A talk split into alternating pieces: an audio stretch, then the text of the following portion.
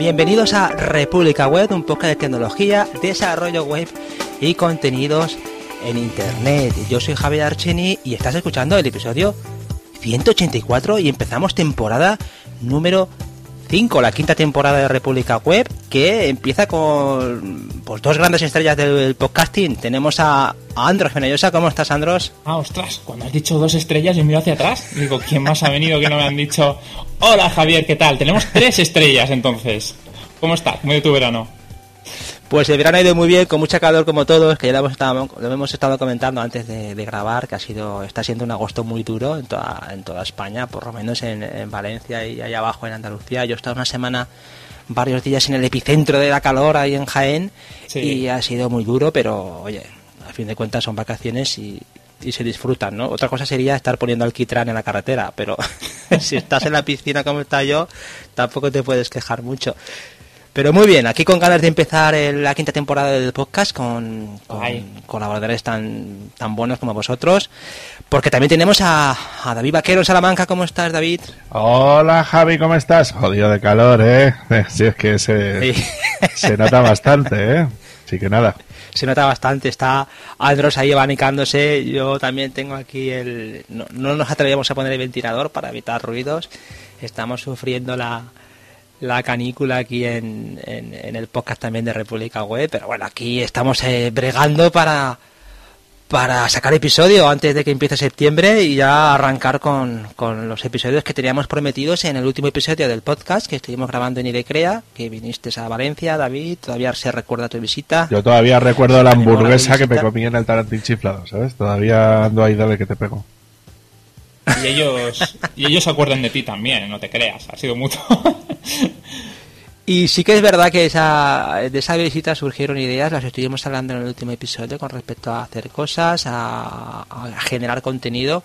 Nos gustó mucho la idea también de reunirnos en físico, en alguna ubicación, e incluso de poder hacer algún tipo de conferencia virtual.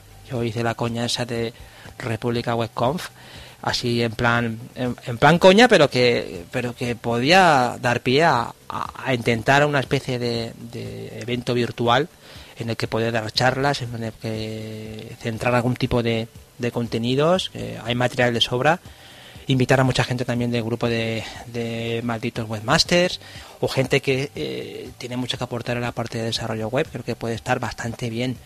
Y para este episodio que tenemos amigos, que hemos pensado para este primer episodio así todavía un poco fresquito, ¿no? todavía un poco veraniego, a pesar de que arrancamos la temporada quinta, pero es un episodio de tertulia, ¿no, Andros? Sí, ¿de qué trata, Javi? Ah, lo cuento yo. Ah, ya te jodas, Javi. Ah, tú eres el conductor, o sea que tira. Para ti. Yo tengo demasiado calor para hablar. Yo vengo aquí pues a, ver, esto, el, esto surge también de. Gracias a ti, Andros, porque tú tienes ese magnífico bot en Telegram. gracias al canal bot. ese canal que tienes de, que, que, indexa las o que muestra las noticias más interesantes o más votadas en, Hacker News y que oye de vez en cuando bastante a menudo sacas ahí bueno saca el bot algunos enlaces algunas cosas que, que como como desarrolladores web o gente que vives el tema este de la web pues te llama mucho la atención y que vamos te interesa muchísimo. Y uno de los enlaces que yo vi un paréntesis, un paréntesis, Javi. Para quien no lo conozca, es un, un canal dentro de Telegram que lo que hace básicamente es escanear mm, recurrentemente todas las noticias que está dentro de Hacker News, que quien no lo conozca es una plataforma donde eh, se sube enlaces o artículos de interés para que otros desarrolladores puedan leerlos, puedan votarlos, puedan comentarlo. Sería como una especie de Reddit o de foro, pero un poquito más abierto y, y más focalizado. Digamos que la gran mayoría de los desarrolladores suelen estar, suelen acabar ahí. Es una página que visitan de mañanas o, una vez al día al menos. Eso es cuando se vota y alcanza cierto grado, pues se suele considerar que sea noticia es muy importante. Y este pues lo que hace es la recoge y la publica dentro de ese canal. Para que si tú pues, estás haciendo con tus cosas o lo que tengas que hacer y recibes la notificación de que algo está pasando en el mundo. O sea, que estáis invitados a uniros cuando creéis que es gratuito. Sí, además que tengo que decir que es un, es un, es un canal bastante infravalorado, ¿eh? La parte que, yo veo, porque es una pena que... de mi vida. Sí, pero es que tiene, creo que no llega ni a 100 suscriptores, cuando yo tengo que decirte que, que es súper interesante porque no solamente salen enlaces relacionados con el tema de, tecnología, mm. sino que a veces también sacan enlaces relacionados con, con, política o con, o con asuntos internacionales. Y yo me entero de muchas cosas gracias a ese canal. Yo no sé si... Eh, yo creo que lo hemos comentado varias veces aquí en el podcast, pero yo creo que ese canal igual es que te hace falta poner un poquito más de empeño a la hora de promocionarlo. Yo intento siempre reenviar cosas desde ahí porque creo que, que merece la pena el, estar un poco al día de, todo lo que saca Hacker News. A veces sacan mm. cosas que no tienen ningún tipo de, interés para el público español, ¿no? Porque a veces son cosas muy, muy de la parte esta de Norteamérica, pero pero en la mayoría de las ocasiones, cuando la gente vota esas noticias, salen cosas muy interesantes como lo que vamos a, hablar hoy. Yo os propuse uno de esos enlaces que yo vi así de manera lateral en otros sitios, no sé si a través de Twitter, que tampoco he entrado mucho mm. últimamente por el tema de las vacaciones, pero yo vi una, un, enlace que es eh, un, un, experimento muy, muy curioso, ¿no? Pero tan curioso como real. La página web se llama howiexperiencewebtoday.com es como experimento la web, las páginas web eh, hoy y eh, la página lo que viene a mostrar de manera gráfica es lo mal que se pasa al visitar muchas de las páginas cuando uno hace una búsqueda en Google o en cualquier otro buscador y aparecen los resultados, entras en una página y te encuentras con con pues una especie de, de, viaje entre, entre pestañas que tienes que cerrar, eh, ventanas emergentes, eh, diálogos que aparecen por ahí, alguien que te quiere vender algo, la publicidad, o sea, Tal vez podríamos describirla, ¿no? Meternos y simplemente sí, sí, sí, eh, describirla tu Andros porque la, la verdad es que es eh, por supuesto es una cosa que está dramatizada, no todas las páginas web son así, pero en gran parte de las ocasiones yo creo que la mayoría de usuarios se encuentran bastante, bastante de acuerdo con que es la experiencia que mucha gente sufrimos a la hora de visitar muchas páginas web, ¿no?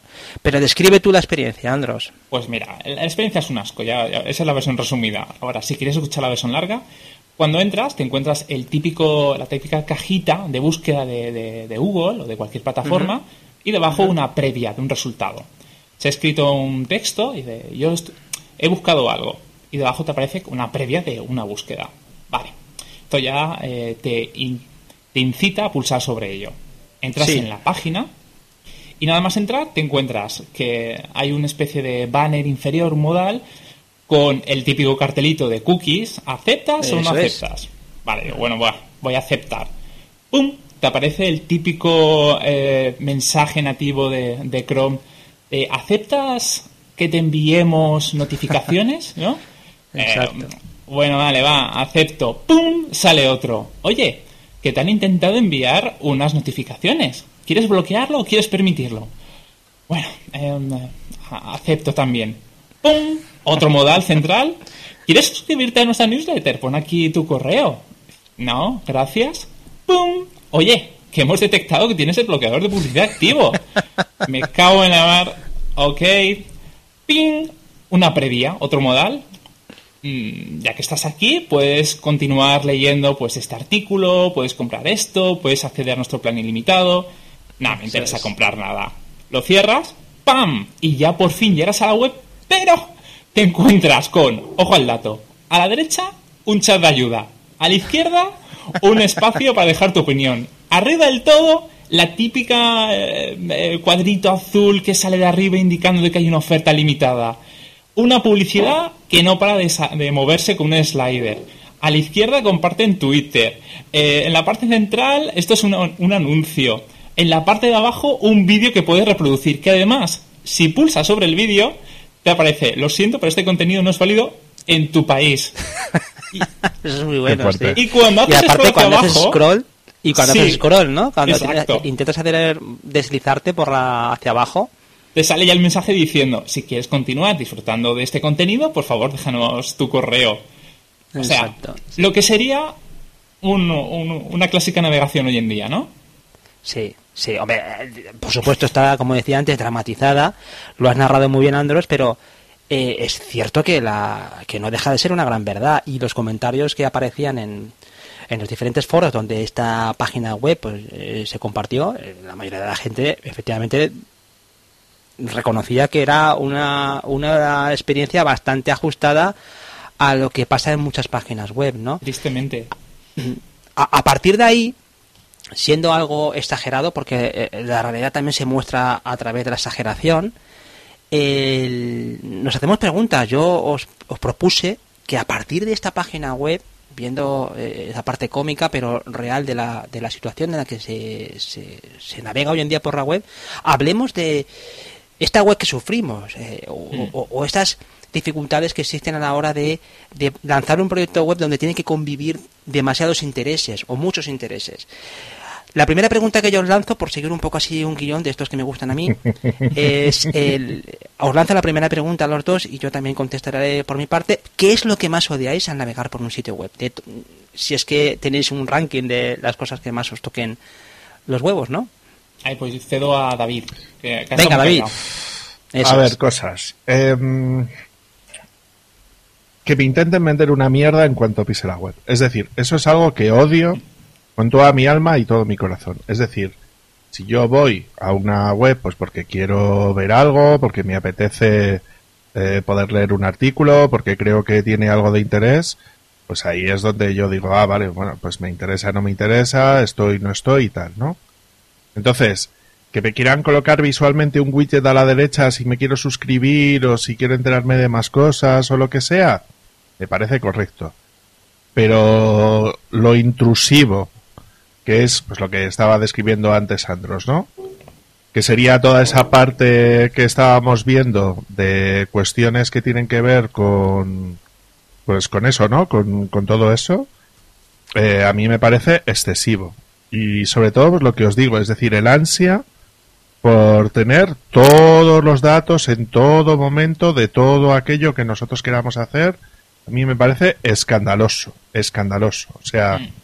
Y yo entiendo que eso tiene que ver con un, pues eso, con un flujo que alguien va a abrir, que hace determinado tipo de cuestiones, que va a abrir un, pues eso, el típico túnel de conversión y tal. Yo eso lo entiendo.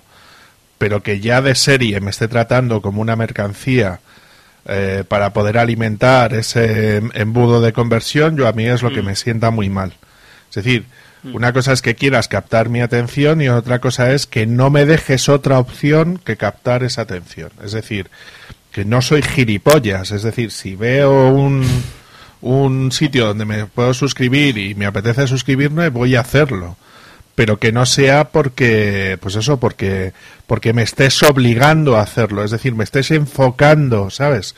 Como si fuera imbécil decir, mira, como sé que eres tontito y no sabes suscribirte tú solo, ¿sabes? Te lo voy a poner tan, tan, tan, tan, tan fácil como para hacerlo. No, no. Yo lo haré si me apetece. Entonces eso me molesta mucho. ¿Sabes? Me molesta muchísimo. Andros, ¿cuál es tu top en la. aprovechamos el, discurso de David para decir que os suscribáis a, nuestra newsletter, a YouTube nos dejéis un like y, bueno, nos sigáis en redes. Pues a ver, yo lo que más odio, sin duda alguna, son los bloqueadores de publicidad. Los, perdón, los mensajes emergentes que te sugieren desactivar tu bloqueador de publicidad.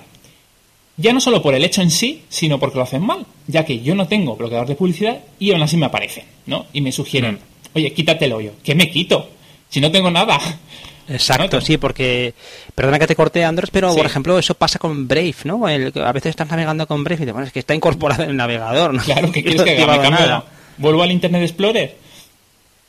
Yo además utilizo y luego, eh, de DNS, nada más. Y claro, es, lo que iba a decirte, que tú, eh, otro de tus proyectos que es el, el, Glosa, ¿no? Eh, no, perdona, el Glosa no, que es el de los el de el Maza, perdona. Hmm.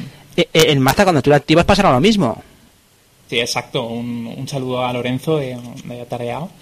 Sí, exacto. Cuando yo lo activo, lo que ocurre es que eso se, eh, hay anuncios que yo no veo porque esa dirección nunca llega a cargarse dentro de mi navegador. Yo desde el propio sistema operativo ya, ya voy cortando las DNS que, bueno, dentro de una lista, pues son sospechosas mm. de únicamente dar publicidad. O sea, técnicamente hablando es lo mismo que el break. Eh, ahí no está ocurriendo en ningún momento un bloqueo. Lo que tú estás haciendo es eliminar por o cuestiones de seguridad o, por, ¿por qué no? Por intrusismo, quitarte una serie de, dominio, de hosting que tú no quieres cargar en tu ordenador. Hmm. Que ahí hay publicidad, eso ya es otra historia. Pero a ver, tú me estás diciendo que yo no puedo consumir tu página web porque tú te alimentas de publicidad. Hmm. Dame una alternativa. Déjame pagar o déjame algún sitio de membresía donde yo pueda acceder a eso. Pero no me vendas la moto que haga scroll un poquito hacia abajo y enseguida te digas, ¡ay! Se acabó la demo. Y vamos a esto, esto es Internet. Estamos hablando de un espacio donde si tú dejas un contenido es para compartirlo, es para que sea visualizado, a no ser que tengas un espacio preparado para ocultarlo. Hombre, yo coincido con vosotros en que, vamos, yo creo que cualquier persona que navega por la web de manera frecuente, a no ser que ni siquiera piense en eso, pero los que eso de navegar por la web que suena tan tan de los 90, pero pero que surfear la web, ¿no? Tú surfear la web. Entrar en internet por el ciberespacio y todo eso, ¿no? Por la autopista del ciberespacio y todas esas cosas. Pero el eh, sobre todo lo que esta página yo añado ahí que lo que esta página termina también por mostrar es la, el descontrol que puede tener el usuario a la hora de navegar por la página web, que yo creo que es lo más tenebroso de, lo que esta página demuestra.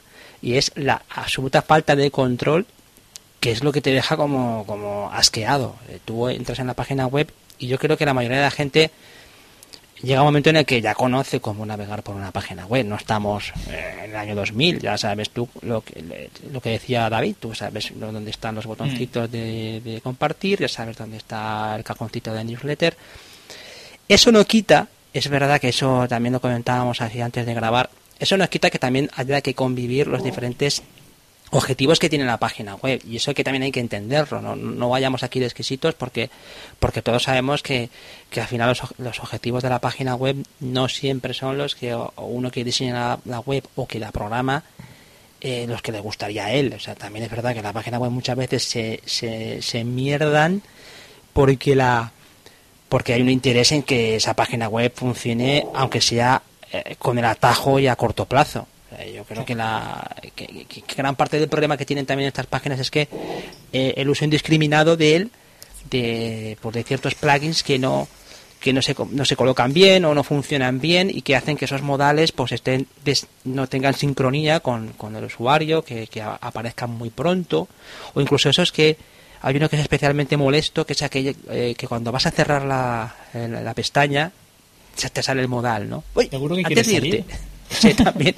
Ese, ese es particularmente molesto. ¿eh? Es una situación que dice, bueno, ya déjame en paz ya, ¿no? Es como si entras a una tienda y, y, entra, nada más entrar. Eh, buenas tardes, ¿le puedo ayudar algo? ¿Le puedo ayudar algo? No se vaya, que le puedo ayudar algo. O sea, que es una situación en la que no es cómoda. Yo creo que, hay que buscar el equilibrio entre todo. Has dado en el clavo. Tal vez ¿no os parece que a lo mejor es una falta de inteligencia a la hora de vender? O sea, si tú entras en el corte inglés y nada más entrar, lo que tú dices, te aparece una persona, eh, oye, mm. ¿qué estás buscando? Te, te, llevo, mira, vamos a la sección. ¿Qué libro? ¿Por qué, por, qué letra empieza? Que te voy buscando. Mm. no, vamos a ver. Yo ya sé cómo comprar en una tienda. Yo ya sé mm. dónde tengo que ir a comprar el libro, dónde está la sección. Déjame que explore tu página. Sí, es una cuestión de, de, timing, ¿no? del momento, de la de, ayudar en el momento adecuado, ¿sabes? En, ayudas cuando tienes que ayudar o, muestras el mensaje cuando tienes que mostrarlo, pero no fuera de, tiempo, ¿no? Si, si lo haces antes de tiempo, si lo haces demasiado, si, si insistes en continuamente, pues yo creo que la mayoría de la gente tiene el efecto contrario. Y es lo que esta página, insisto, está, está trabajando muy bien, ¿no? Cómo esas herramientas para eh, optimizar la conversión de la página web son mal utilizadas en detrimento de la experiencia del usuario, ¿no? Es otro, otro de los conceptos que también tenemos muchas veces en, en la boca, ¿no? El tema de, lo comentábamos en nuestro grupo de, de República Web, ¿no? que son las mm, esas palabras que siempre son muy grandilocuentes, eh, experiencia de usuario, usabilidad, ese tipo de historias que siempre nos gusta comentar o siempre nos gusta eh, poner en los presupuestos o en, los informes, pero que a, efecto real no se sintetiza en nada, a no ser que haya una mm. persona muy dedicada a ese perfil de, determinado, ¿no? Como es el caso de, en tu caso, Andro, sí que tienes una persona de... Sí, sí, además nos sentimos obligados a contratar a un... Él se llama ingeniero de Wikisui, yo llamo el chico de UI. Porque parece que no, pero es que hoy en día el, hacer un buen flujo de desarrollo es lo que te evita hacer justamente lo que estamos hablando hoy en día. Yo puedo llenar mi página de publicidad, de modales, de, cajitas no emergentes o lo que sea, o puedo planear cómo va a ser la experiencia del usuario y lo que tú has hablado antes, el timing. ¿Cuándo tengo que mm. pedirle feedback de mi página? ¿Cuándo le voy a dar el chat?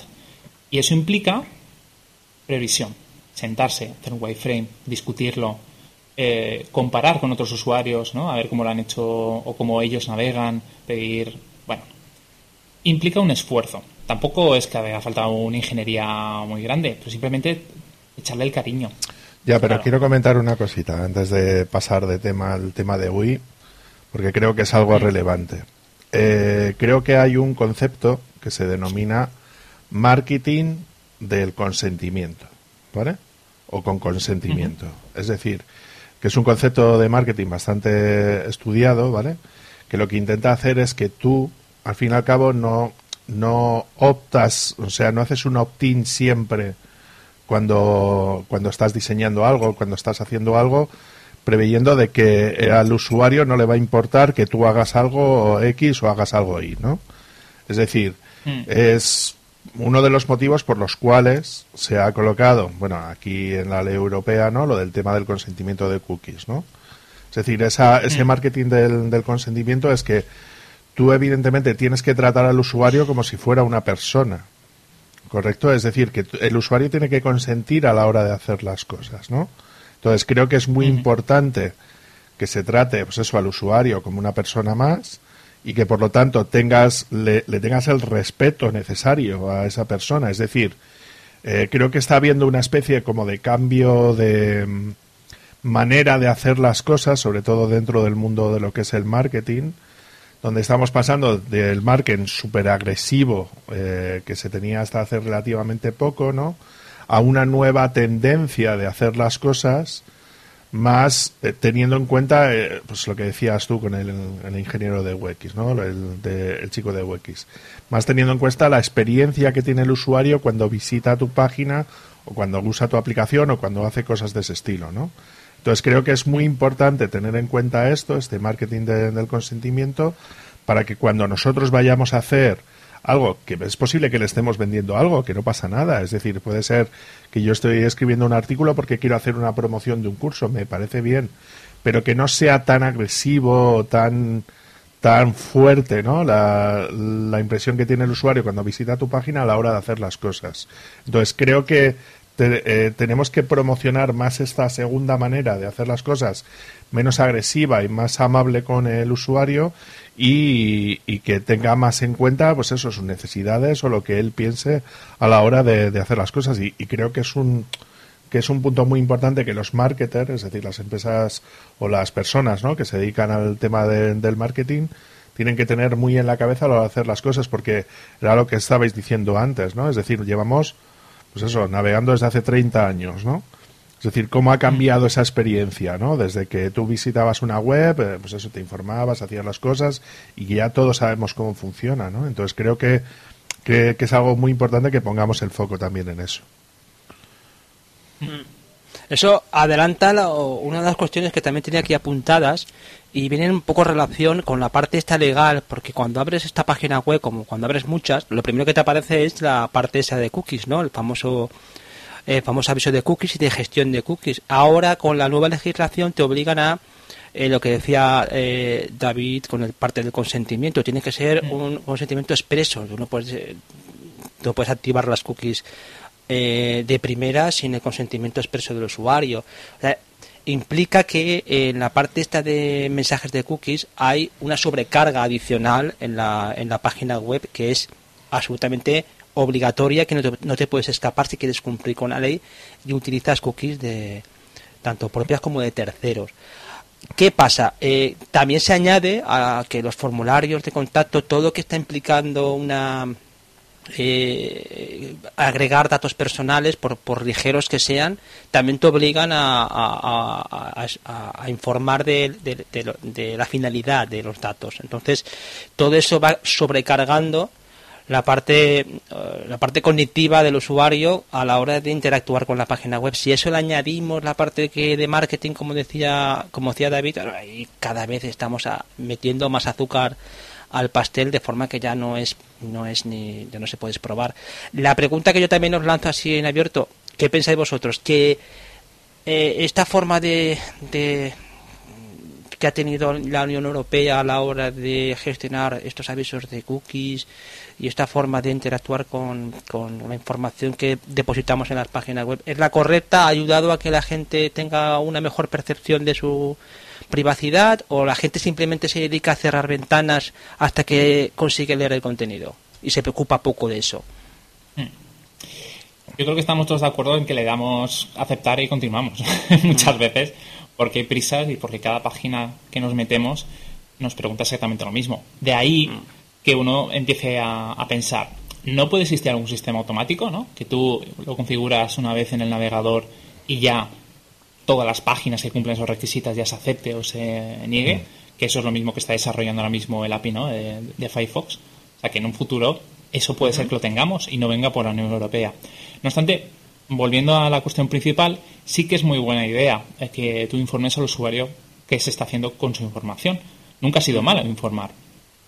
Otra cosa es cómo se está implementando. Ahí ya podemos entrar en una discusión, si es la forma más apropiada.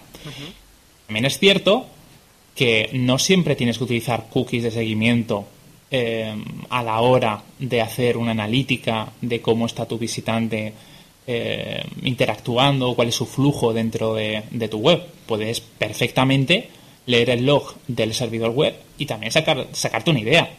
No será tan rico, no sabrás exactamente dónde está el, el cursor o, cuáles son las zonas calientes, pero esa información la puedes obtener y gratis y sin ni siquiera tener que pedir información. Mm, ¿Falta más herramientas? No, tenemos de sobra. Eh, ¿Tenemos que estar informando al usuario? Sí, por supuesto. ¿Aceptamos las cookies porque tenemos prisa, porque estamos trabajando, porque no puedes pararte a leer cada página que entra y que no sale? Pues sí, estamos aceptando. Entonces, donde se ha fracasado es justamente en ese detalle. Yo comentaría otra cosa más. Y es, me jode de manera extrema las páginas web que no me dejan un rechazar todo. O sea, solamente mm, las cookies que sean de manera obligatoria, que las necesites sí o sí, y que no tengan un botón para rechazar todo y, que tenga que ir sitio a sitio, es decir, desmarcando, no, no, no, no, no, no, no, ¿sabes? A la hora de, de hacer las cosas. Y eso me da mucho por culo. Porque claro, no lo haces en un, en un sitio web, lo haces en todos. O sea, yo ahí estoy contigo de que debería hacer una manera automatizada de decir, oye, mira, eh, quiero configurar en mi navegador que no quiero en ningún sitio web de ninguna manera que haga, o sea, que me registre las cookies de solamente, pues eso, las imprescindibles para que tu aplicación funcione con mi navegador y se acabó. O sea, y que no tenga que ir página, página, página, página, ¿no? Haciendo todo ese tipo de cosas. Y ya no solamente eso, sino que desde el móvil, es decir, todos esos, yo no sé qué cojones ha pasado con estas cosas, ¿no? Pero es que tú entras a un sitio de noticias, por poner un ejemplo, ahora voy a meterme con los medios de comunicación masivos que me gusta. Ay, dale, dale. Que es que tú, por ejemplo, cuando estás en el móvil, parece que cada entrada que haces en una sesión a un sitio web X, digamos Infolibre, Voz Populi, donde sea, ¿no? Es decir, te está pidiendo constantemente todas esas ventanitas. Que las ventanitas son tan grandes, tan grandes, que no te dejan ni leer la puta noticia. O sea que prácticamente tienes que apartar, porque una cosa es en el navegador de escritorio, que yo entiendo, ¿no? Que puedes colocarlo de un tamaño más grande, porque da igual, tienes mucha pantalla, pero cuando tienes una pantalla de un móvil, donde prácticamente la mitad de la, de la pantalla es el cuadradito este de quieres aceptar, no aceptar, no sé qué, y la parte de, de, de arriba es el menú de arriba que no se va, tienes una franjita así de pequeña, ¿sabes? Donde es en el único sitio donde puedes leer la noticia. Entonces a mí eso me da por culo. Por decir, a ver, y si no quiero aceptar porque no me apetece aceptar, también me vas a dar por culo con, con el con el con el cuadradito este, ¿sabes? Entonces yo entiendo que la gente, por mm. simplicidad, por lo que decís vosotros, ¿no? Hace todo eso y, lo coloca tal cual, ¿vale? Que puedo llegar a entenderlo, ¿vale? Pero es que a mí, que no me apetece nada eh, que me estén siguiendo, que luego si queréis podemos hablar del tema de Google, del seguimiento y los navegadores y lo que yo incorpora, eh, pues que no me apetece nada. Siguiente punto. Creo que la Unión Europea se queda corta. Es decir, Es decir, todo lo que han estado haciendo con nuestros datos, de dónde vamos, dónde estamos, dónde no sé qué, más que sea una algo que les están imponiendo a los navegadores para que no se pueda hacer todo ese tipo de cosas, ¿no? Yo iría mucho más allá. ¿Sabes? Es decir, que yo simplemente por el hecho de entrar a una página web ya voy a estar en un registro, ¿sabes? Para que un, en un remarketing se supone que me vayan a vender algo. ¿De qué cojones van?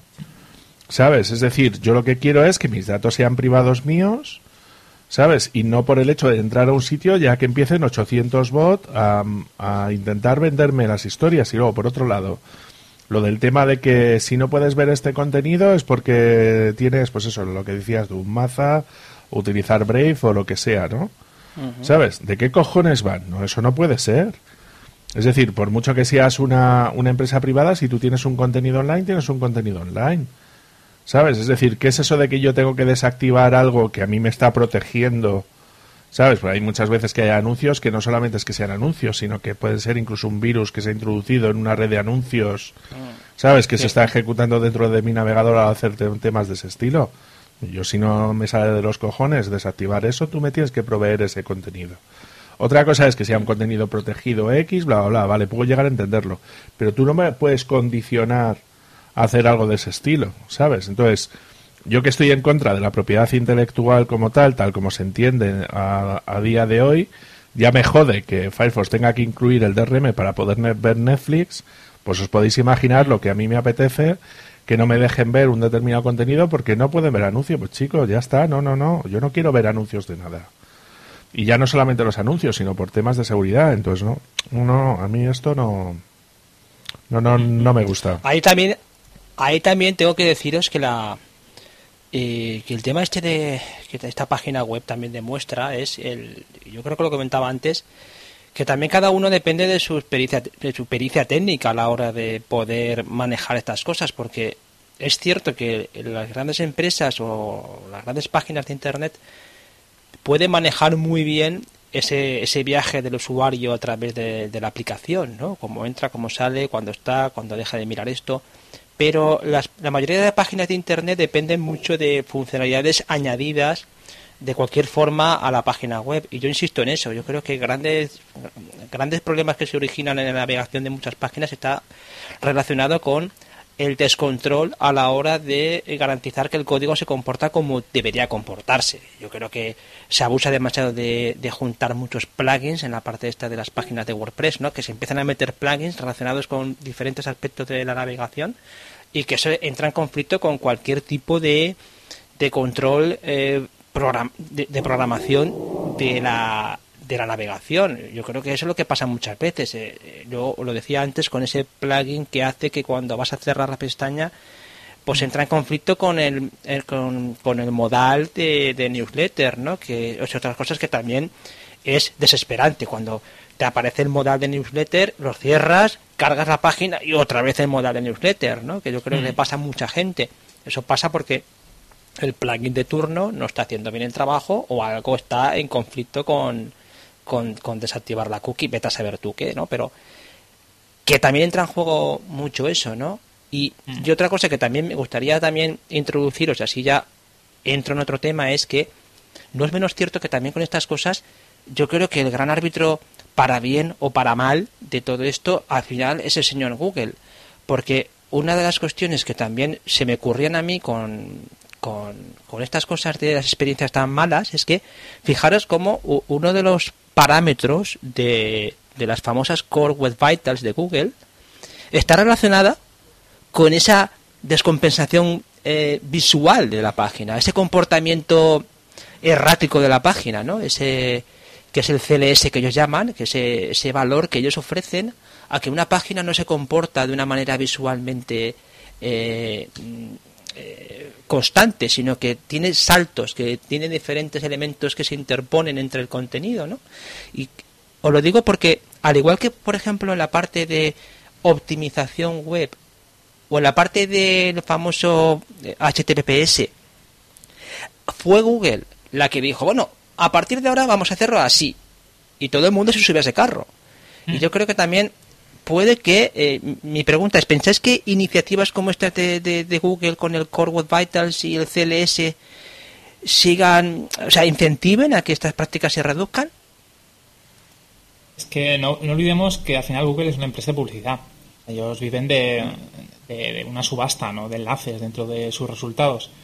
Entonces, es, es eh, no sé por qué lo hacemos, porque fríamente les estamos haciendo casos a ellos mm. porque no nos queda otra, que queremos estar ahí, ¿no? Queremos eh, ser lo primero que va a encontrar el usuario al, al encontrar. Entonces ellos te dan una guía, te dan el page speed, te dan eh, una analítica con el Webmaster Tools, te dan este tipo de, de variables, ¿no? Con los, con los vitals.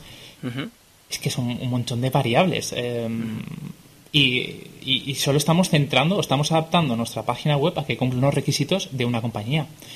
Imagínate que hubiera competencia, ¿no? Que si tuviéramos, eh, tuviéramos a Bing, eh, de repente, bueno, iba a decir DataGo, pero no, no es un ejemplo, ya que por detrás es un Bing, pero hubiera Yahoo o otros, eh, sería imposible hacer tu página que fuera multiplataforma, vamos a llamarlo así de esa manera. claro, pero es que ahí es donde se nota, Andros, de que Google es un monopolio. Es decir, mm. ahí es donde se nota que quien está en una posición fuerte está imponiendo sus reglas. Y no me refiero a lo del HTTPS, que me parece que es lo mínimo imprescindible que tendríamos mm. que, pedir a una página que sobre todo va a manejar datos de, de los usuarios. ¿no? Pero sí es cierto de que trata de imponer una serie de criterios que es bueno que avancen en el tema de, pues, de lo que es la web y tal, pero que no están consensuados con nadie. Es decir, es la propia Google la que decide qué entra, qué no, bajo qué criterios, de esta manera, de esta otra y tal, ¿no? Entonces, es bueno por un lado porque te hace mejorar, ¿no? A la hora de hacer las cosas, pero es malo porque no es algo democrático, es decir, no es la W3C quien ha determinado que eso tiene que ser de una manera o tiene que ser de otra, porque es lo que se ha decidido entre todos los que pertenecen a la W3C de cómo se supone que tiene que funcionar la web, sino que son los criterios de una empresa privada en una posición dominante de mercado, en, régimen de, monopolio, quien impone sus criterios a todas las webs de todo el mundo. Entonces, lo que tendríamos que, que estar discutiendo ahora es por qué Google está en esa posición y cómo haríamos para que Google no esté en esa posición. Es decir, cuáles serían los criterios que tendríamos que aplicar para que Google no o no siga teniendo esa posición o que pueda tener una competencia lo más abierta posible para que en este mercado de los buscadores, como lo queráis llamar, ¿no? Eh, pudiésemos conseguir eso. Y entonces eso es lo que a mí me parece penoso. Mm. ahí hay, yo, yo lo, o, lo, comentaba o, indicaba esto de, de los Core Vitals porque eh, eh, suele ser por donde muchas veces puedes reconducir a la gente hacia el, no al lado oscuro de, de, todo este tipo de cosas que estamos viendo, sino intentar reconducir hacia la sensatez de una experiencia de usuario más acorde con, con, pues, con la realidad, ¿no? Con, la realidad de que alguien entra en tu página web y no se vuelva loco. Lo mm. digo porque eh, tú a un cliente le explicas que eso va a tener un impacto negativo en los rankings de su página web y todo el mundo lo entiende. pues es muy difícil que alguien vea, pues mira, pues me da igual, toma por saco, a no ser que pues esa persona tenga un tráfico orgánico muy ganado o que tenga un tráfico directo muy, muy, mejor dicho, un tráfico directo muy establecido a través de newsletter que tenga de su público y que le importe poco lo que haga el señor Google, pero la mayoría de veces ha sido Google la que ha dictaminado o que ha forzado a que mucha gente pues eh, sus páginas web no, no, no, tengan 20 megas cuando cargan, sino que intenten reducirlas, porque si no, ¿qué incentivo puede tener alguien para, para crear una página más respetuosa con el usuario, más ligera, seríamos una minoría, ¿no? Yo mismamente intento que las páginas sean muy ligeras, que eh, eh, yo, por ejemplo, ya he eliminado cualquier cookie de la página web personal y, y, de, y del propio podcast, ¿no? República Web ya no carga ninguna cookie, ni de primero ni de terceros, ¿no? Entonces, pero somos una minoría. Yo cuando indicaba, y, y, y ya para terminar con lo de antes, que sí que me gustaría comentarlo, ¿no? Yo cuando yo decía el tema de las cookies, de cuando te obligan a esto, a la legislación, si ha ayudado o no, ahí mi opinión también está. Es verdad que eso es necesario, es, es, es una cosa que, que ayuda a que, a que la gente tenga el control de, de, un poco más de, sus datos o lo que se hacen con sus datos de navegación, pero al mismo tiempo lo que he hecho en falta es la poca didáctica que existe con respecto a estos temas, porque creo que no hemos avanzado nada en los últimos 10 años con respecto a esto. Creo que la mayor parte de la población todavía ignora lo que es una cookie y no sabe muy bien cómo funciona esta, este, este invento de las páginas web y cómo hasta qué punto uno le puede eh, traer a mal el, navegar en ciertos sitios, cerrar ciertas cosas, dar ciertos datos, porque creo que no hay videodidáctica por parte de por parte de alguien con respecto a cómo educar a la gente con respecto a estas cosas. Esa es lo que, la sensación que me da, con independencia de que haya que cumplir la legislación y que esa legislación esté pensada por gente que sí que, que sabe lo que hace. Aunque mi opinión es que muchas veces se legisla solamente para evitar a los grandes, ¿no? Y no tanto al, común de los mortales que a veces se nos queda como estos, estas obligaciones, tanta obligación, total, si yo tengo una página web, yo tengo un blog de viajes, tampoco le quiero tampoco vender la cabra a nadie, ¿no? Yo ahí lo que te diría... Lo que sí, perdona, tira Andros. No, no, es muy, cortito lo tengo que añadir. Que tú fíjate lo que has comentado, la responsabilidad, ¿no? Responsabilidad ante las leyes de la Unión Europea. Al mm. final eh, tenemos que, por un lado, hacer feliz al visitante, que parece que no, pero es uno, uno de muchos. Luego hay que hacer eh, feliz a, Google, luego a la Unión Europea, eh, luego a los test de velocidad, luego al navegador y los bloqueadores de publicidad, ¿no? Entonces llega un, un, punto que dices, a ver, yo solo quería hacer, compartir un contenido online, ¿no? Y al final se está haciendo un poco complejo. Sí, sí, sí, es verdad, sí. Ah, David. Sí, yo lo que quería decir es que creo que todos estos temas de los que nosotros estamos hablando, creo que hay un tema ya no de educación del público, que evidentemente estoy de acuerdo contigo, Javi, sino también de educación del profesional a la hora de hacer todo este tipo de cosas, ¿no? Es decir, cuando nosotros planteamos los programas formativos de los desarrolladores, muchas veces vamos a, pues eso, al, al grano, ¿verdad, Andros? Es decir, les decimos, oye, esto es HTML, CSS, JavaScript, tal, tal, pero en ningún momento se habla, o si se habla de temas de accesibilidad, por poner un ejemplo, es un tema perdido de la mano de Dios en algún momento, donde está al final del todo. Algún detallito, Donde, etiqueta. Claro, donde se coloca ese tipo de cosas y creo que es un error. Es decir, que no debería de, de ser así, sino que tendría que ser algo core, algo central. Es decir, algo que realmente formara parte pues eso, del core del desarrollo que tú tienes, es decir, el que la web tiene que ser accesible y tal, ¿no? Y respecto a experiencia de usuario, tres cuartos de lo mismo, es decir, muchas veces cuando hacemos una formación de Angular, por poner un ejemplo, eso no está presente en ningún momento. Es decir, que parece que el desarrollador se desentiende del tema de, de, de, interfaz y luego, pues lo que decía Andros, ¿no? Necesitamos a personas específicas que se encarguen de eso, ¿no? Entonces quería hacer eh, mucho hincapié en eso porque creo que es importante que todos aquellos que nos dedicamos a formar a, futuros profesionales, creo que deberían de ser conscientes de todo lo que estamos hablando aquí y, de, de, destinar, pues eso, menos horas lectivas a algo técnico y más horas lectivas a algo que tiene que ver con, pues eso, al fin y al cabo, con el usuario con el que tú te vas a relacionar o al el, destinatario final, ¿no? Del desarrollo que tú estás haciendo, ¿no? Y, creo que es algo muy importante y que tendríamos que, ser conscientes. Y por desgracia, eso no se da bajo ningún concepto, ni en facultades, ni por supuesto en, en, los FP. Si hay algún profesor de FP que lo hace, pues que me diga. Pero yo la sensación que tengo es que es un tema que, que se pasa muy, muy de repente. ¿Tú, ¿Tú en las formaciones que das, Andros, tienes esa misma sensación? Sí, sí, de hecho te quería hacer la, réplica de ello. Aunque yo creo que este, este tema podría ser muy interesante para tu podcast, el de, formadores, ¿no?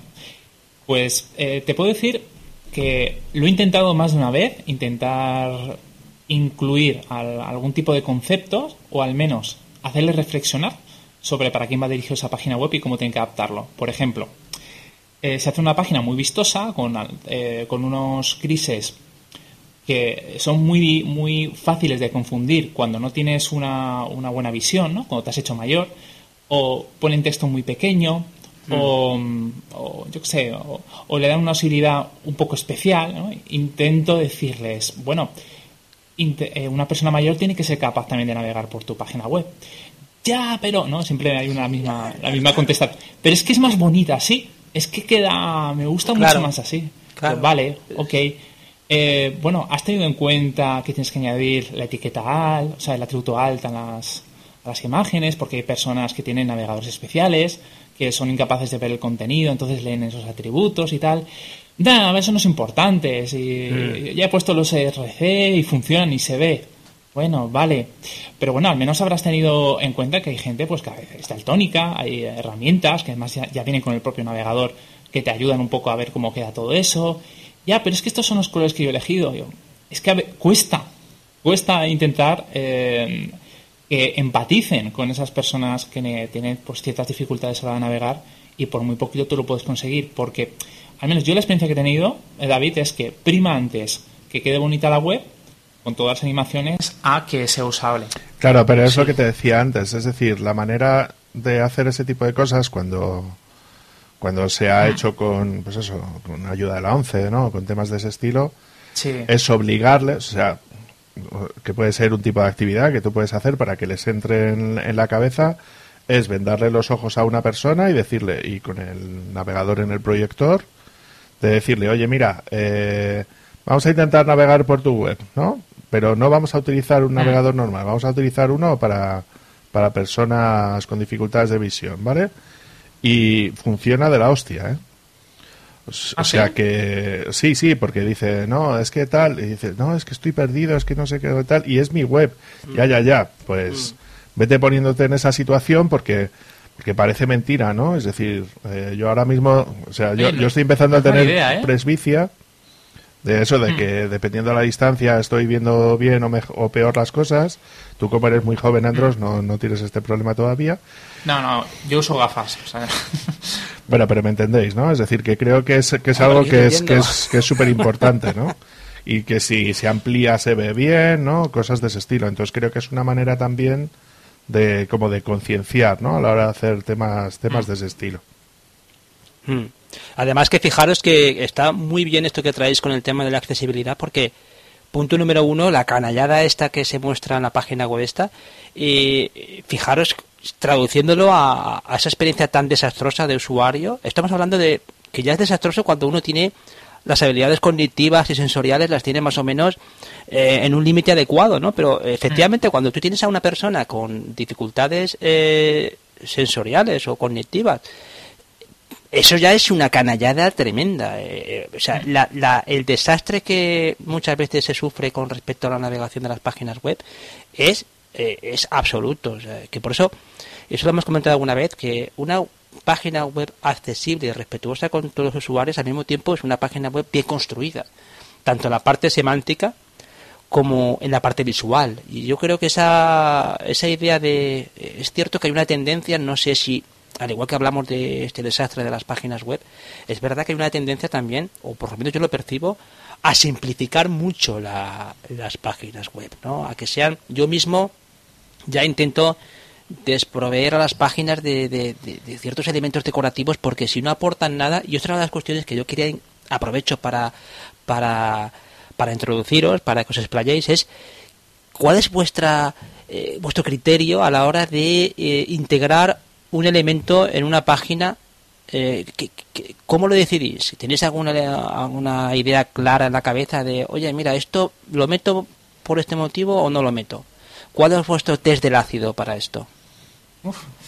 Eh, no sé, David, ¿quieres empezar tú? Venga, David, empieza tú. Yo quería comentar, antes de contestarte a la pregunta, quería comentarte algo, ¿vale? Y es el tema de lo que hablamos del tema de accesibilidad, es que es un requisito legal.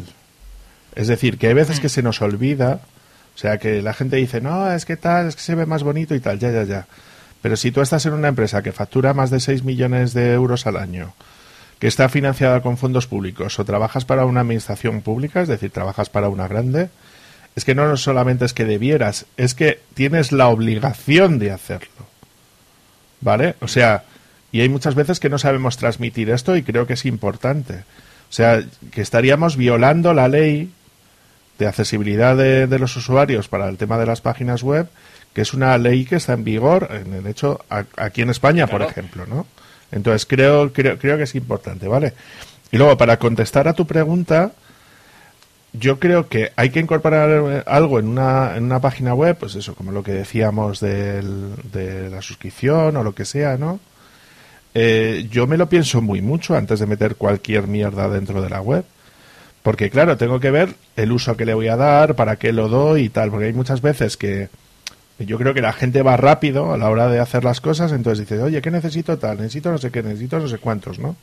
Más el efecto este típico de tener, ahora me estoy acordando de Néstor, 27 mil millones de plugins que no actualizan, ¿no? Para resolver lo del tema de las cookies, que si no sé qué, ahora lo del tema tal, lo del formulario no sé cuánto, que empieza a meter plugin, plugin, plugin, plugin, plugin, plugin, y en ningún momento se han planteado qué es lo que quieren colocar o por qué lo quieren colocar o dónde se coloca, porque también depende de cómo esté de bien o de mal hecho ese plugin y cómo de usable sea ese plugin, que muchas veces se lo plantean como, bueno, ya lo he puesto. ¿Sabes? Exacto. O sea que, que creo que es algo muy importante no solamente plantearte de si ese plugin es válido o no es válido, sino lo que decías tú antes también, Javi, es decir, este plugin con este plugin son dos, los dos compatibles, es decir, ¿qué es lo que tal, no? ¿Qué es lo que intento decir? Que hay muchos site builder y muy poco programador, eh, sobre todo en WordPress, ¿no? Eh, a la hora de saber poner fin a una página. Es decir, que no por el hecho de utilizar el plugin A o el plugin B estás consiguiendo lo que tú quieres, sino que a lo mejor estás jodiendo la experiencia del usuario a la hora de hacer las cosas. Y yo creo que la gente no es consciente. Es decir, a mí, a me ha pasado de decir, oye, pues voy a meter este plugin y, luego decir, hostia, es que es que no va bien o no funciona tal, no sé qué, o un Mm. usuario de la web me ha dicho, oye, es que esto no, ¿sabes? Es que me da problemas, ¿sabes? Sí. O lo que sea, ¿no? Claro. Mm. Entonces, claro, es algo que tenemos que tener muy en cuenta. ¿Y Andros, tú tienes algún criterio? ¿Tienes alguna regla Sí. de oro? Mi criterio es no poner nada. es, es así de sencillo. Mira, voy a poner un ejemplo. Si Muerto el perro, se acaba la rabia, ¿no? Claro, ese no, no aporta, no da valor. Ahora mismo si os vais a saps.studio, por poner un ejemplo, tú entras y la página está completamente en blanco. Lentamente va apareciendo el nombre. Y luego aparece algún tipo de, animación bonita y ya para el final, para el final, un pequeño cartel en la parte inferior que no molesta con una pregunta muy sencilla. ¿Aceptas cookies? ¿Sí o no? Además, con un contraste en negro. Para que sea fácil, ¿no? De, de ver, visualizar. Em, ¿Por qué? Porque la atención es limitada. Tú si llenas la pantalla eh, de, florituras, eh, no, sabe- no- no vas a saber dónde mirar. Tú necesitas dejarlo claro y darle el contenido, como hemos hablado antes, con timing, poquito a poquito y cuando toque. ¿no? Luego, quiero añadir una newsletter. Si de verdad es necesario, en la parte inferior, abajo del todo. Si necesito poner alguna otra información como mm, añadirte un pago, un formulario de contacto, al final, cuando yo ya te he explicado cuál es el producto o lo que hacemos, ya te dejaré, si tú quieres, pues ponerte en contacto o, o lo que sea. Pero esto solamente es eh, para que veas un, un poco la, el camino que solemos seguir cuando queremos meter este tipo de, de elementos. Tiene que ser muy imprescindible y, y nunca, nunca lo vas a encontrar en la home, a no ser que sea un cartel de cookies, claro. Dicho esto, os puedo contar una experiencia que Venga. está relacionada. Una vez nos pidió una empresa francesa que hiciéramos un, un cartelito de, cookies eh, siguiendo todo el estándar donde tú puedas activar o desactivar el traqueo, donde puedas elegir qué tipo de cookies son esenciales, no, si, si es de Facebook, eh, si las activas, si es de Twitter, una serie de, medidas. ¡Qué locura! fue, fue una experiencia terrible porque una vez eh, lo terminamos siguiendo la mala documentación que te encuentras en, en- en- bueno en, Mo- en, en Moz, no en Mozilla, o encuentras en la de Facebook y todo esto, después de cumplirlo, a veces no funciona. O sea, no- nos hemos encontrado que luego en móvil había cosas que no iban bien, porque también depende del navegador, del sistema operativo, vamos, es, es una locura. Y lo que os quiero transmitir con esto es que eh, lo que parece algo tan sencillo como un cartel de cookies, a veces te toca recurrir a terceros y que funcione bien, ¿no? que lo hayan hecho correctamente. O sea, que no estamos hablando que sea fácil preguntar hoy en día si aceptas cookies o no. Y si fuera posible, yo recomendaría a un cliente no poner, no poner Google Analytics ni, ni este tipo de herramientas, buscar una alternativa. Sí, que, que hay alternativas. Yo cuando os comentaba de, claro, yo cuando comentaba el, el hecho de que no ponía las cookies en estas páginas, es porque es porque ya encontré alternativas que son cookie free. Entonces, mm, eh, valoras opciones y, y yo creo que la inercia esa que muchas veces se tiene con respecto a que, bueno, pues, pues pongo Google Analytics, que es como una especie de como ya está la, es la solución. Sabes que el Tag Manager, el, Analytics, bueno, ya sabes, ese tipo de historias que, mm. que parece como que no hay una alternativa a todo esto. Y a poco que te informas, a poco que tengas un poco de interés en, en, liberar tu página de, de, tanta basura o de tanto código de seguimiento, hay opciones. Yo, por ejemplo, eh, utilizo como ahora eh, la utiliza mucha gente, es eh, plausible, plausible, plausible, que es un, es un servicio que es que, es cookie free y te da una serie de analíticas bastante básicas de la página web, vamos, suficientes para, para tener un conocimiento de las visitas de la página web sin tampoco meterle a la gente las cookies de, de Google Analytics, ¿no? O sea que yo creo que la tendencia, y esto lo hablé en un episodio de solitario que hice no hace mucho con respecto al tema este de la muerte de las cookies de terceros, se aproximan tiempos en los que eh, por fuerza por, por, por, fuerza y vuelvo a lo mismo, porque Google Chrome y es el que domina el mercado y si Google Chrome decide que se acabarán las cookies de terceros, pues porque ellos tienen un reemplazo a eso que les garantiza que van a continuar tecnológicamente conociendo eh, muchos datos de los usuarios, ¿no? Pero la inmensa mayoría de la gente tendrá que apañarse con otras cosas, con lo que también apunto que tú tienes en tu blog, yo también tengo en el mío una forma de, de, integrar un banner de cookies cumpliendo con la legislación de la, de la RGPD, ¿no? Entonces, mm. es decir, ah, si te tomas un poco las molestias, puedes hacer cosas sin necesidad de, de, de mierdar tu página con, con soluciones que no controlas, ¿no? Yo, para aportar algo y terminar con el tema este, es que voy a copiar textualmente a, a Justin Jackson, que es un, es un tío bastante conocido en el mundo este de la, del marketing digital y eh, él es el cofundador de Transistor, que es un, hosting de, podcasting. Y él tiene una página que se llama Esto es una página web. Es una página que ya tiene tiempo. Me creo que la recordé a través de un canal de Telegram. No sé si fue el de el podcast de la escalera, que lo comentó Antonio. Pero esto es una página que es eh, se llama es una página de texto que es esto es una página web. Y él por responder a la pregunta que yo creo que eh, que da el clavo a la hora de tener claro si vas a poner algo adicional en la página web es, cito, cada vez que estás a punto de añadir algo, pregúntate a ti mismo, ¿me ayuda esto a comunicarme mejor? ¿Será el estilo adicional, imagen o hipervínculo de ayuda para que la audiencia comprenda mejor? Si la respuesta es no, no la agregues, ¿no? O sea, es como eh, es tan sencillo como eso, ¿no? te ayuda a comunicarte mejor. Y yo creo que este tío da en el clave cuando cuando gran parte del contenido de las páginas web es absolutamente decorativo, es, es no sé, es como muy... no tiene importancia, es, es un disfraz del contenido. Sí. que, lo muchas veces eh, hay clientes que quieren, oye, seguro que os ha pasado a vosotros dos, y quieren cosas porque lo tiene otro, porque lo tiene la competencia. Claro, claro. Da igual el valor añadido, lo quiero porque a mí me gusta, me da igual que le guste a mi visitante.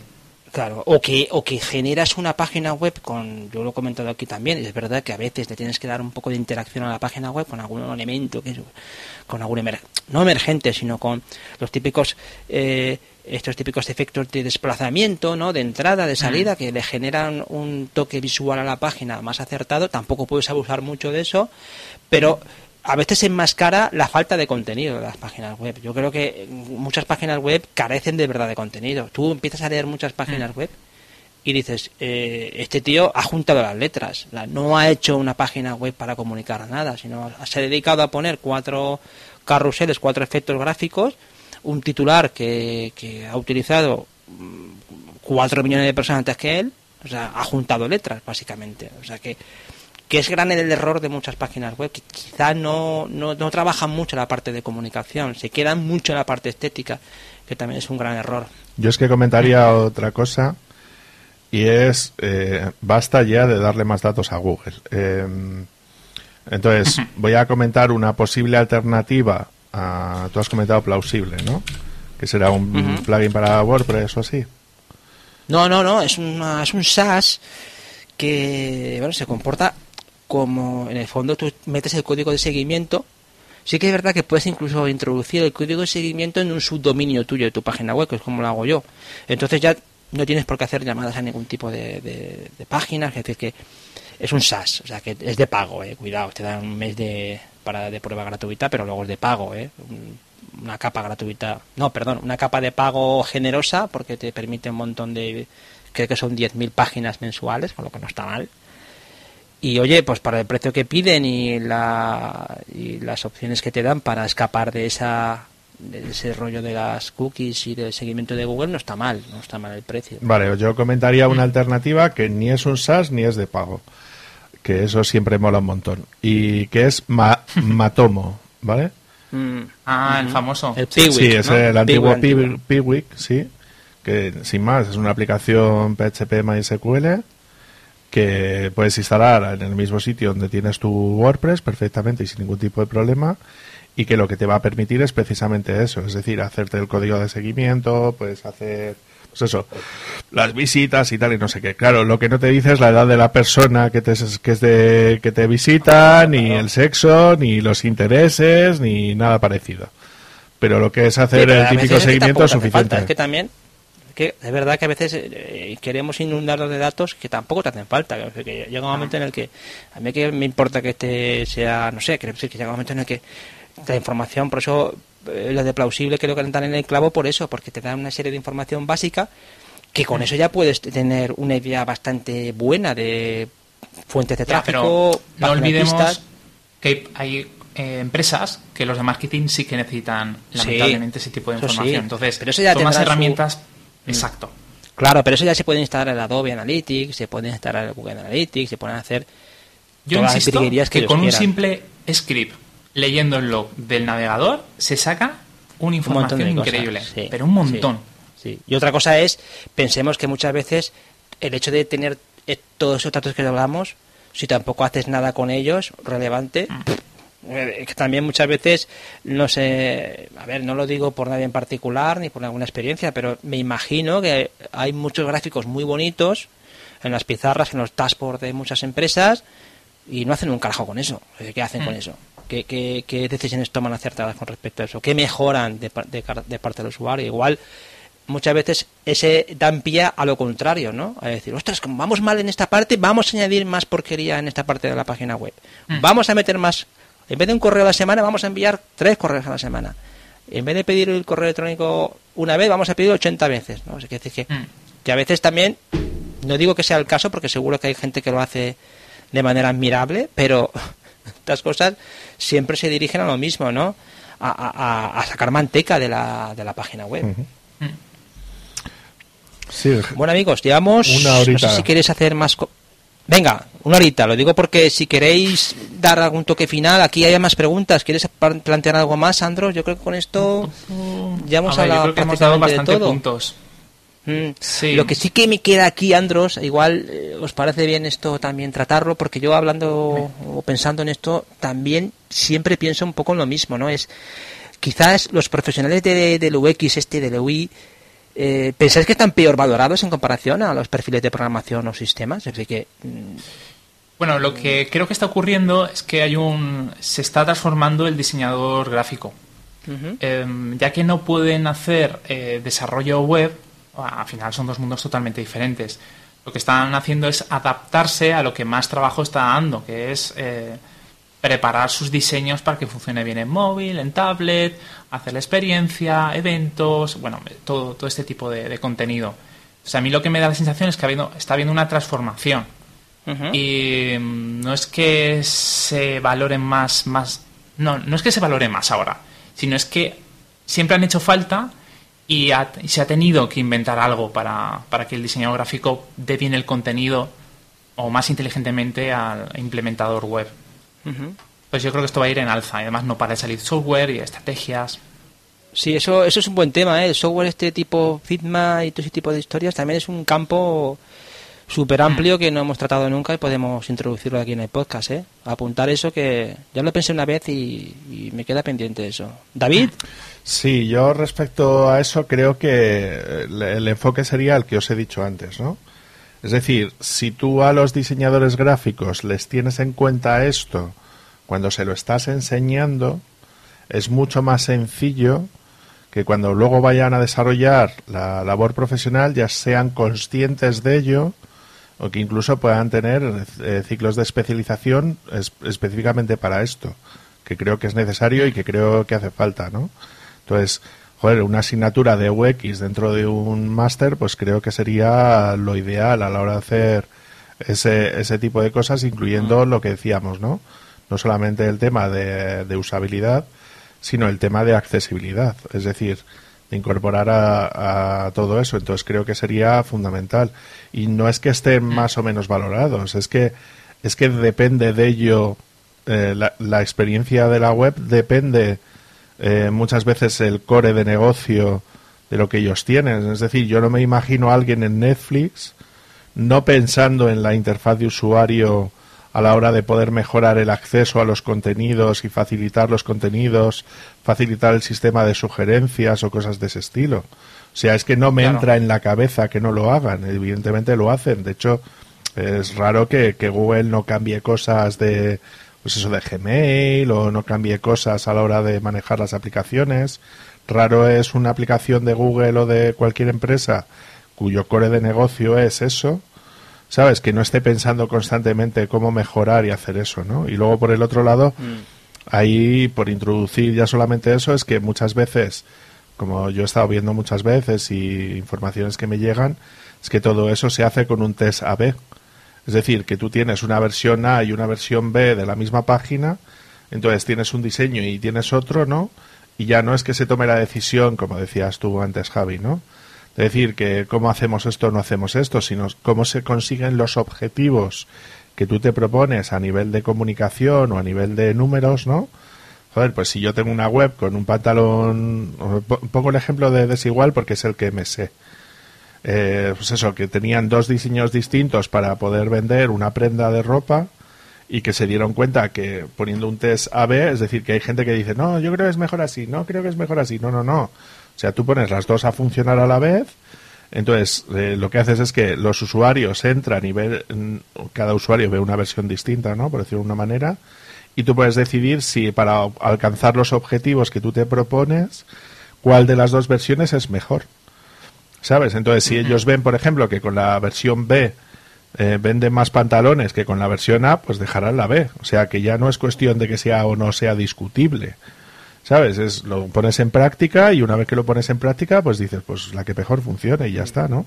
Claro. Sí, sí, sí.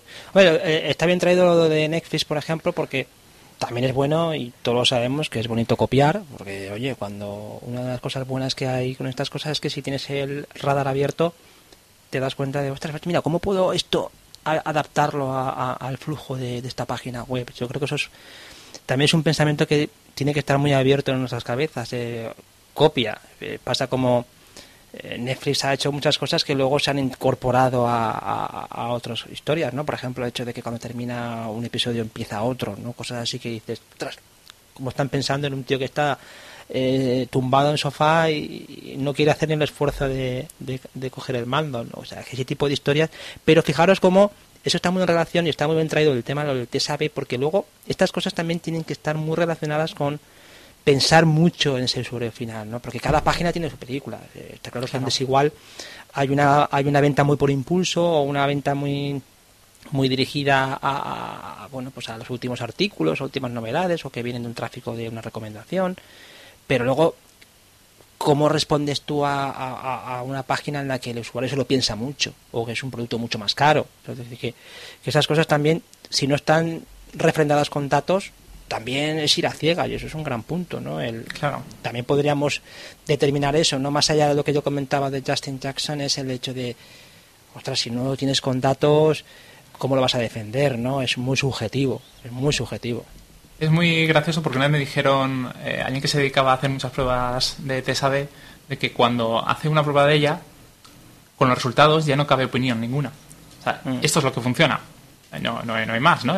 Si tú quieres vender, esto mm. vende más. Ya está, da igual que te guste más un diseño u otro. Mm. Y bueno, para quien no lo conozca, este tipo de, de test o de prueba te ayuda a saber si un diseño o una interfaz o una maquetación te ayuda a cumplir ciertos objetivos más que otro. Por ejemplo, ¿dónde pongo el carrito? ¿A la derecha o arriba del todo? Bueno, pues se generan dos páginas, de forma aleatoria se va distribuyendo a tus visitantes y a, través de unos resultados que se generan, hay mucho software para hacerlo, puedes averiguar cuál de los dos diseños ha funcionado mejor. Mm. Y eso se puede aplicar con, con muchas cosas. Yo os Con digo. todo. Sí, Sí. además que además que pensarlo que la que yo decía antes, eh, tienes que- es verdad que tienes que adaptar las soluciones a tu a, a tu caso, ¿no? Pero Mm. es que copiando se adelanta mucho, porque yo no digo que todos los casos sean similares y, y- y siempre hay que personalizar, pero hombre, mm, si tú ves una página en la que hay mucha gente detrás trabajando, mucha experiencia y hacen las cosas como las hacen, por algo será. O sea, que llega un momento en el que tampoco vas a reinventar las ruedas, de que, que hay buenas prácticas que hay que seguir con este tema de... Lo, lo que sí que veo es que las grandes páginas de internet de venta online molestan lo justo. No sé si tienes esa percepción. Molestan lo justo. O sea, Claro, molestan porque sí. Tienen bastantes diseñadores, bastantes ingenieros de UX UI para saber lo que hemos estado hablando antes. Mm. Claro. Que la atención es limitada y hay que focalizar. Entonces, Mm. cuanto menos ruido, más fácil es que cumplan lo que tú quieres hacer. Sí, yo quería poner el ejemplo. A mí siempre me gusta, porque Apple ha sido siempre muy buena en temas de usabilidad. Y creo que la Mm. aplica muy bien en casi todo lo que hacen, ¿no? Entonces, No haciendo eh, navegadores. entonces, tú deberías de preguntarte, cada vez que vamos a incorporar, y ya con esto ya quiero terminar, es, Mm. eh, ¿Apple haría eso? Es decir, ¿en la web de Apple ves que Apple haría algo similar a lo que tú estás haciendo? Como una manera también de decir, oye, ¿crees que Apple pondría un cartel enorme así, ¿sabes? Para molestar al usuario, para que no pueda ver bien el producto. ¿Cómo tiene estructurada la web de un producto Apple, no? ¿Sabes? Pues que vas haciendo scroll, va apareciendo, va no sé qué, ¿no? Es decir, eh, en inglés sería classy, ¿no? Es decir, tiene clase a la hora de, de poder presentar los contenidos y siempre se ha, se, ha, se ha distinguido de los demás por la limpieza del diseño a la hora de poder presentar todo esto, ¿no? Entonces creo que es algo muy importante y que tenemos que ser que ser conscientes, ¿no? O sea, que muchas veces por muy flashy que sean las cosas, no simplemente con eso vas a capturar la, la, atención del usuario, sino lo que decía antes Andros, es decir, le vas a despistar de lo, de lo que necesita hacer, ¿no? Mm. Sí, que es la filosofía, además que la filosofía, ya por terminar con grandes empresas, en el fondo, una de las cosas que, que yo siempre le he admirado a, los de Amazon, ¿no? A Jeff Bezos, es que, como otros muchos, pues ellos tienen esas frases, esas frases tan lapidarias de aquí eh, centrados siempre en el cliente, el cliente, el cliente, el cliente, el cliente, y eso, aunque suene mucho a escuela de empresa y demasiado rimbombante, pero es verdad que llega un momento en el que eh, si tú estás centrado eh, usuario, usuario, usuario, usuario, algo bueno tiene que salirte. Por lo menos el esperpento de la página web esta que hemos mostrado antes eh, lo, puedes evitar y te, y te ahorras muchos problemas y, sobre todo eh, yo creo que generas una página web en la que merezca la pena volver y, re- y- recomendar. O sea, que contenido, buena experiencia, respeto por el usuario, respeto por la inteligencia de la, de la gente, por su tiempo. Y hay que ser un poco sensato sin olvidar que las páginas muchas veces también existen porque hay alguien detrás que las paga y las mantiene y que buscan siempre un- un- unos resultados. ¿eh? Tampoco vamos a ser aquí eh, Santa Teresa de Calcuta. ¿sabes? ¿Qué os parece si lo dejamos aquí? Me parece bien. Vale, pues yo antes de, de que nos vayamos quería hacer dos microanuncios y no os Venga. mucho. No, no, El primero no, ve- No, no, se activa el blocker. Si no aceptáis esto no podéis seguir escuchando el Se podcast. activa el blocker. El, el primero eh, es agradecer públicamente a Carlos Encalada por, por haberme estado eh, esporonceando, por hacerme de sponsor durante todo este tiempo dentro de GitHub, porque agradezco mucho el apoyo, eh, por eso mismo le he pedido que deje de hacerlo y que eh, sí, en serio, y que el sponsor se lo, se lo dé a otro desarrollador que también necesite pues cierto apoyo o cierto Muy empuje. bien, muy bien, Y Carlos. a cambio eh, le voy a enviar un regalo. O sea, le Muy pido la dirección y, y un poco para que esa energía que me transmitió pues vuelva a él. Después, bueno, también estoy ahora mismo eh, haciendo de sponsor a varias personas y animo a que mucha gente también lo haga, porque lo que habrá dicho Javi hace un momento, aquí hace falta los dineros, o sea, aquí hay que mover un poco el software con algo Claro. más que buenas intenciones. Exacto, exacto. Y el segundo anuncio es que el 1 de octubre sacaré el libro de Don Clohur de la Mancha. Eh, durante- voy a estar todo el mes siendo súper pesado con tweets, enseñando la portada poco a poco, dejando fragmentos del texto. Muy bien. Estamos ahora mismo en la etapa final de, de corrección y el 1 os prometo que haré ya, bueno, compartiré el enlace para que podáis comprarlo o suscribiros. Fenomenal, Andros. Espera con mucho interés ese libro porque creo que sabemos que le has puesto mucho empeño. Y aparte te ayuda Valentina con el tema de ilustraciones y seguro que es un libro súper sí. currado. ¿eh? Va a salir, os va a encantar. No lo dudo. Bueno amigos, con esto terminamos, ¿no? Ya doy carpetazo. Sí, Mm, Venga, adelante. pues estupendo. Como siempre, muchísimas gracias a todos por escucharnos, por, por, por vuestra atención a, todo el tiempo que le dedicáis al podcast, por recomendarlo en, en- en vuestros círculos, en las redes sociales, por vuestros mensajes también, que siempre se agradecen mucho, los comentarios en, el- en la página web del podcast, en republicaweb.es, donde ya sabéis que podéis, eh, como ya digo, comentar todos los episodios y además también contactar con nosotros para, para cualquier cosa que necesitéis. A mí me encontráis en javierarcheni.com, desarrollo web y contenidos en internet como este, al amigo Andros Feniosa, donde lo encontramos. En programadorwebvalencia.com si queréis trabajos de freelance, en saps.studio si queréis aplicaciones de móviles o un backend muy a medida, y en idecrea.es para temas de formación, tanto presencial como online. Y en Sab- Sab Studio, ¿no? ¿Has dicho- Ya, ya lo he dicho, lo he dicho. Ah, perdona, Estabas perdona, no, atento. es que- Estabas ahí con el adblocker y has quitado el anuncio.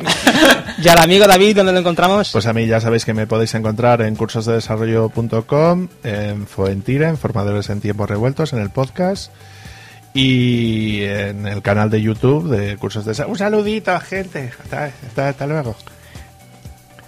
Fantástico. Hoy no nos ha podido acompañar a última hora nuestro amigo Anthony, que ha tenido una. tiene que hacer una cosa familiar. Pero Anthony Getchell, experto en DevOps, experto en todo el tema relacionado con, nube y desarrollo de backend. Lo encontráis en ccsolutions.io desde Múnich, en Alemania. Y allí también está ofreciendo, por cierto, busca desarrolladores, como hemos comentado en algún episodio, y ahí lo encontráis. Y nada más con esto, agradecer de nuevo vuestra escucha y os esperamos en el próximo episodio de República Web. Un abrazo para todos. Chao. Portaos bien.